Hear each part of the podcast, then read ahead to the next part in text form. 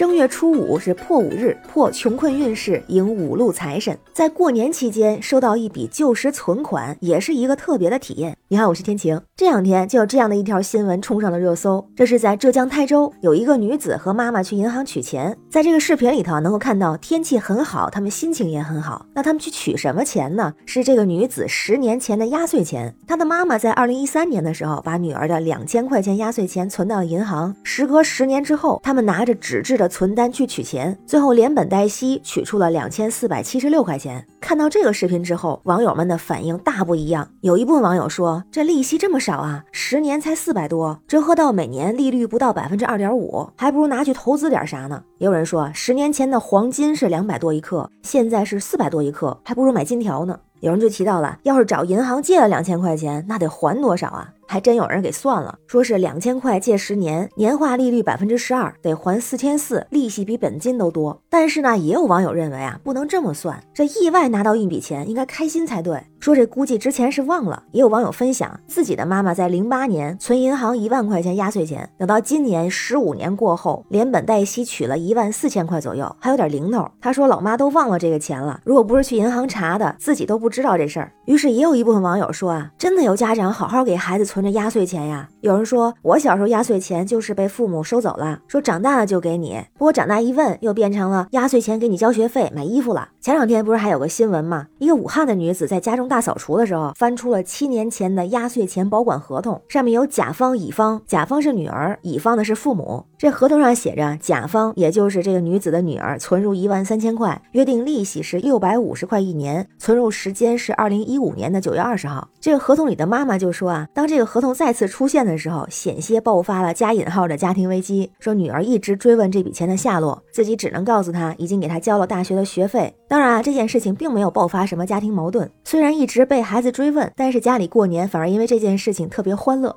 当时就有人说啊，这个钱毕竟是给孩子交的学费，所以小孩子也没什么可说的。那这个孩子还不是那么小，算下来一五年可能也十来岁了，已经能跟父母确认合同内容了。前两天还有一个更有意思的，不是在吉林长春有个六岁的男孩，春节收到压岁钱七千一百块钱。因为他年纪太小了，妈妈想帮他保管，但是斗智斗勇几次都没有成功。最后想了个办法，就是巧力收据，连错别字都用上了，还指着读给这个孩子听啊，说等他大学毕业后全部归还。这个“不”写的是不知道的“不”，这七千一百元还多了一个点儿，变成了七十一点零零元。当时看到这个新闻的时候，有人就觉得家长不应该骗孩子，但也有人说啊，家长想用另外一种方式帮孩子更好的管钱，因为孩子太小了。确实，关于压岁钱的保管，之前就引起过比较激烈的讨论。一种观点就认为，压岁钱就应该是给父母，因为别人给你压岁钱，父母也会给别人压岁钱。说来说去，钱就是父母给的，只不过是间接给的，所以压岁钱就应该用在家里支出。当然，可以用作孩子的学习用品和生活用品的费用，而且还能作为家庭的备用金。特别过年和年后这段时间，有的时候压岁钱可以够生活一两个月呢。那相反的观点就是觉得孩子的压岁钱还是留给孩子比较好，因为作为孩子来说，出去也要花钱，这样不需要跟父母要。再有呢，父母遇到没钱的时候，也可以帮他们去付，还可以随便支付自己想买的东西。但是这个说法对大孩子来说有一定道理，如果是年纪小的孩子，肯定还是需要父母保管的。比如在民法典里还有这样的规定呢，意思是说八周岁以下的孩子需要监护人代替他们管理压岁钱，那年满八周岁的孩子呢，可以独立接受压岁钱，也可以独立使用部分压岁钱。钱，但是家长有干预的权利。我也比较认同这样的一种观点啊，就是压岁钱它是长辈给孩子的祝福，是传统习俗和文化。如果是从民俗的角度，它本来写作压岁钱，这个岁是表示鬼邪的那个岁，所以它的寓意就是辟邪驱鬼，保佑平安。当然，更多的是长辈对孩子美好的祝福和心意，所以这个钱是给孩子的。当然，站在父母的角度，因为担心孩子年纪小，不懂得保管钱财，不懂合理分配，拿到压岁钱就会买各种没有用的东西，恨不得马上花完，也是浪费。不过，在我接触到的很多不同年龄段的父母当中，大部分真的是在替孩子保管压岁钱，有的还有非常好的分配压岁钱的方式，比如说父母和孩子一起把压岁钱分成十份，其中一份用来做零花钱，这部分管理权父母是适度的放权给孩子，让他们买一些自己想买的东西；三份用来做备用金，这部分资金是由父母保。管，但是会告诉孩子，当他需要的时候，比如说需要捐赠、帮助他人、计划家庭旅行或者其他的计划，可以和父母申请或者商量，也会明确的告诉孩子，这是他的的小账户，会管理才能在需要的时候有的用。其余的六份可以存入银行，或者根据情况投资。比如有的父母会带着孩子一块儿去银行，设立一个孩子的银行账户，把这个理财的观念慢慢灌输给孩子。年纪比较小的小朋友呢，还会有一个存钱罐，告诉他们积累的重要。当然，也有一部分家长会把压岁钱买成金饰，就像网友们说的，把它当做固定资产存起来。同时，我也觉得在这个过程中，不管孩子年纪小还是已经长大了，父母都需要跟孩子有更好的交流，让孩子明白这个压岁钱的含义它是怎么来的，也会让孩子了解到赚钱是不容易的。比如就是这十份的。分配具体的方式也可以跟孩子来商量，根据自己家庭的情况来共同确定。这个过程中也是在帮助孩子培养和建立储蓄的意识、理财的意识、良好的消费观，慢慢学会对金钱要使用有度、科学管理。就感觉孩子小小的压岁钱藏着父母的大智慧。那对这个事儿，不知道您怎么看？欢迎在评论区留言，咱们一块儿聊。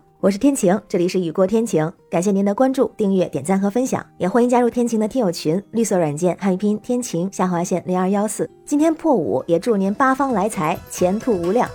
拜拜。